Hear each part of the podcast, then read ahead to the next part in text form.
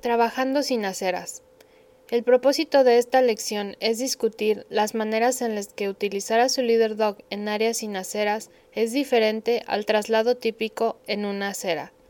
Esta lección explicará razones para trasladarse del lado izquierdo de la calle, la importancia de planear, distintos tipos de orillas, obstáculos encontrados comúnmente y distracciones. Razones para trasladarse en el lado izquierdo de la calle. Está en la ley en la mayoría de los estados que los peatones caminen mirando hacia el tráfico que viene en su dirección. Es más fácil para el perro ver y reaccionar apropiadamente al tráfico que viene en su dirección que al que viene detrás suyo. Es más fácil para el punto de vista del perro el seguir la orilla del lado izquierdo.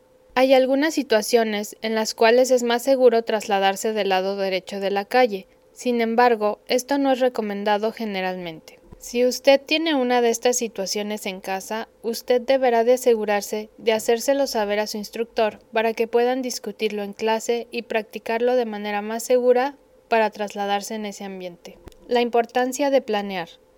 Planear en este contexto se refiere a la técnica utilizada cuando usted se acerca a una intersección en un camino sin acera y usted quiere continuar el mismo camino sin girar en la intersección. El perro va a indicarle la presencia de una intersección, siguiendo el bordillo de la intersección hacia la izquierda. Usted va a continuar con el perro hasta el final de la intersección del camino, hasta que el cuerpo del perro se haya enderezado completamente, usualmente de 8 a 10 pasos. Luego, usted se detendrá y le dirá al perro que gire hacia la derecha. Usted puede asegurar que el perro no gire más de 90 grados, manteniendo sus pies en una escuadra en la orilla. Después de escuchar el tráfico, usted le pedirá a su perro Forward, find the curb. El perro cruzará la calle y lo llevará hacia la orilla del lado opuesto. Una vez que haya identificado la orilla y felicitado a su perro, usted va a decirle al perro que gire hacia la derecha, y el perro seguirá la orilla hacia la izquierda de la intersección, dándole la espalda a la calle original. Planear es una técnica usada por seguridad y orientación.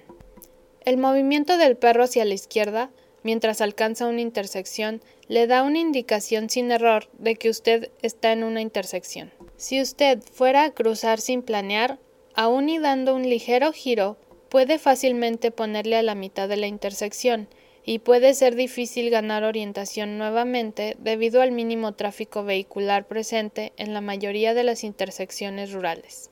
Diferentes tipos de orillas. Tipos de orillas comúnmente encontrados. Bordillos y alcantarillas. Caminos de tierra con orilla de pasto. Caminos pavimentados con orilla de pasto. Caminos pavimentados con orilla de tierra.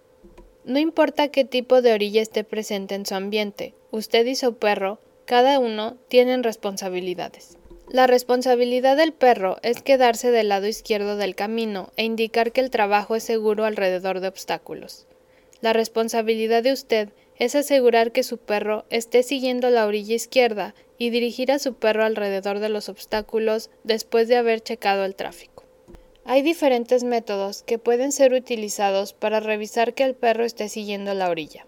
Su instructor puede dirigirlo para utilizar cualquiera de las combinaciones de las siguientes prácticas dependiendo cómo usted y su perro trabajan juntos.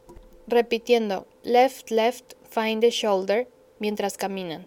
Detenerse y deslizar su pie debajo y frente del perro para localizar la orilla. Detenerse y realizar un giro hacia la izquierda con el perro para que ambos estén mirando hacia la orilla. Usar comida como recompensa cuando el perro esté cerca de la orilla. Mientras usted y su perro ganen experiencia como equipo de trabajo, usted aprenderá qué tan seguido necesita revisar la orilla. Una buena directriz para un nuevo equipo es una por calle.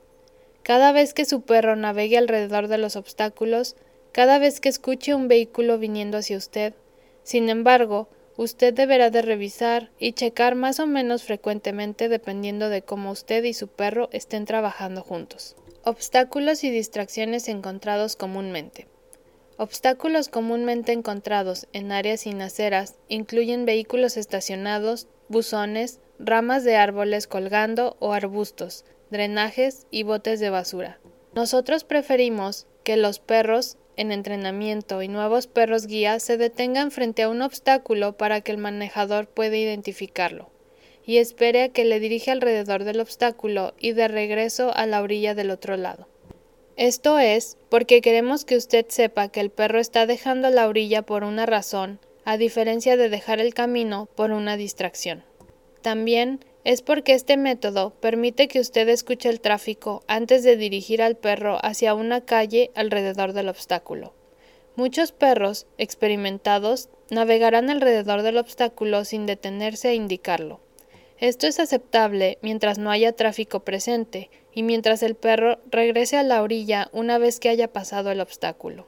Distracciones típicas que usted se puede encontrar en áreas sin aceras incluyen olores de otros animales y heces, perros ladrando, ya sea detrás de una reja o sueltos, y basura fuera o dentro de los botes de basura.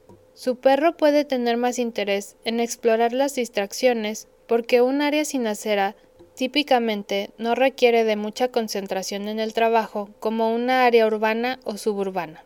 Usted tal vez quiere estar más atento para redireccionar o corregir por una distracción.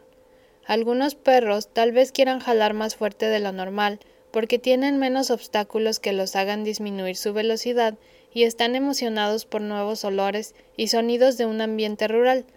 Otros pueden jalar menos de lo normal porque están aburridos en un ambiente que perciben como poco desafiante. Es una buena idea llevar con usted el Gentle Leader en áreas sin aceras en caso de que necesite manejar alguna distracción en el ambiente.